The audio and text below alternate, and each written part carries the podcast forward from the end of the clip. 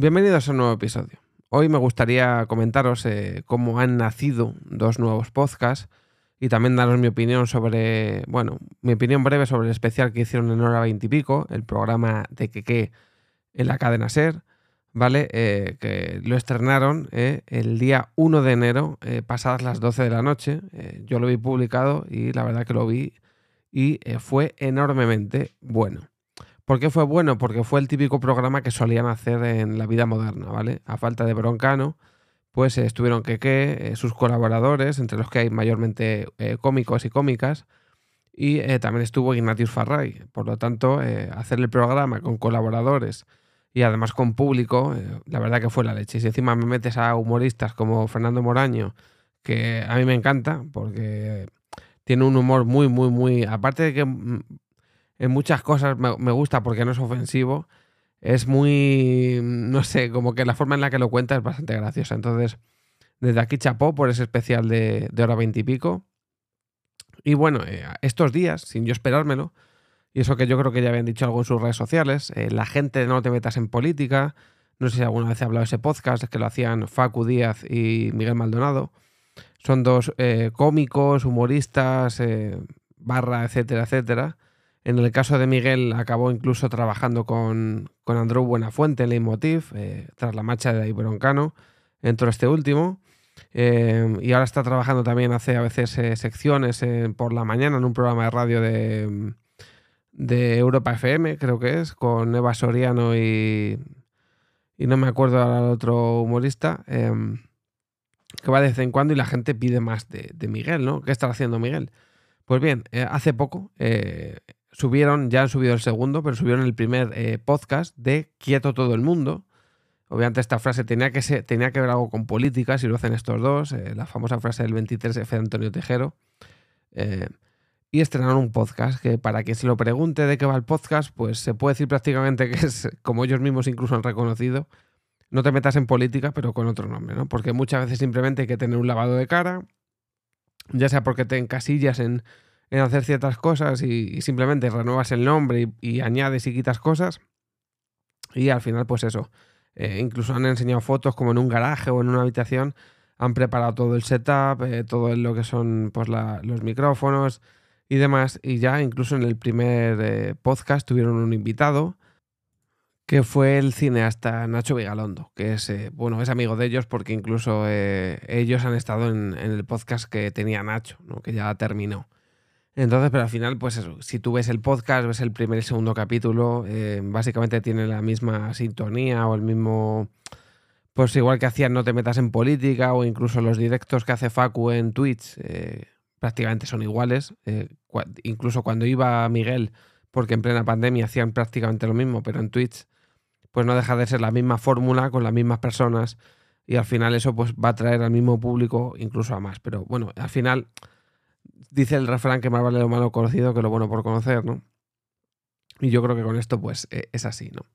Y el otro podcast que ha empezado, eh, que estaba viendo ahora mismo antes de grabar esto, eh, con también Miguel Maldonado y también Ignatius Farrae, en este caso, es eh, Segunda Acepción, que es un podcast también de Cadena Ser, que aquí parece que en la Cadena Ser, salvo David Broncano, está haciendo de todo, todo el mundo.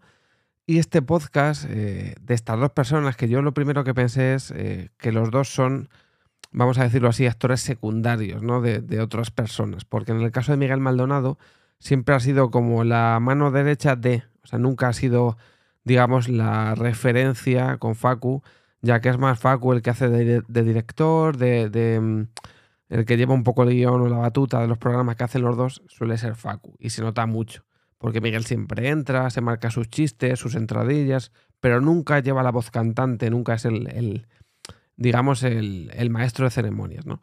Y en el caso de Ignatius es obvio que Ignatius siempre ha sido el colaborador, la mano derecha, etcétera, eh, tanto en la vida moderna, donde siempre estaba a raíz de lo que dijeran Keke y, Broncano, como incluso en la resistencia, que el presentador es Broncano, y siempre entraba Ignatius y, y, era el que daba pues el, el chiste o hacía su gracia, ¿no? Y es más, eh, otro podcast que tiene, que tiene Ignatius es eh, Payasos y Fuego, que yo no sé si seguirá con Inés Hernán y, yo creo que también en, esa, en ese aspecto, aunque el que tenía experiencia en este, en este campo era él, era más eh, Inés la que llevaba la batuta, ¿no? Porque era, digamos, la parte más racional de, del dúo y quien mm, seguramente pudiese sacar los temas, los pudiese un poco hacer de moderadora y, demás, ¿no? Entonces lo que me sorprendió de estos dos, y, no me, y al final es eh, mi conclusión al ver el primer programa ha sido la, la, que tuve antes de verlo, era que son dos personas que no están acostumbrados a dirigir nada, ¿no? Entonces, al final, de 32 minutos que dura el, el primer programa, 20 minutos se los tira prácticamente Ignatius hablando solo, cosa que me parece un error, un error bastante tocho, porque, como digo, cuando Ignatius está con alguien que tiene el mismo papel que él, que no es eh, moderador, que no es un poco el que a lo mejor dice, bueno, se está calentando, le voy a frenar un poco, le vamos a, a redirigirle para otro tema o demás, pues al final es, es difícil de llevar eh, un programa cuando una persona se le habla, se le habla, se le habla, el otro intenta meterle el chiste, lo mete como puede, no, entra bien, pero el otro sigue hablando, sigue hablando, sigue hablando, y de repente, eh, dos minutos del episodio donde Miguel eh, entrevista a no sé qué persona, hace tres o cuatro chistes e, Ignatius no sale, agradeces que no esté Ignatius, solo porque se calle, ¿no? Que es lo que me ha pasado a mí, que ya se me hacía hasta pesado eh, escucarle. Y al final es una reacción que yo he tenido más veces porque Ignatius tiene un canal de Twitch, que al principio parecía una cosa, pero es que el estar todo el rato escuchando hablar a Ignatius acaba cansando, ¿vale?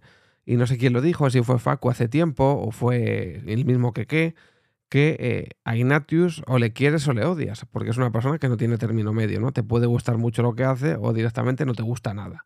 Eh, a mí me gusta lo que hace porque creo que empasta muy bien con David y con Héctor cuando hacen la vida moderna, cuando lo hacían.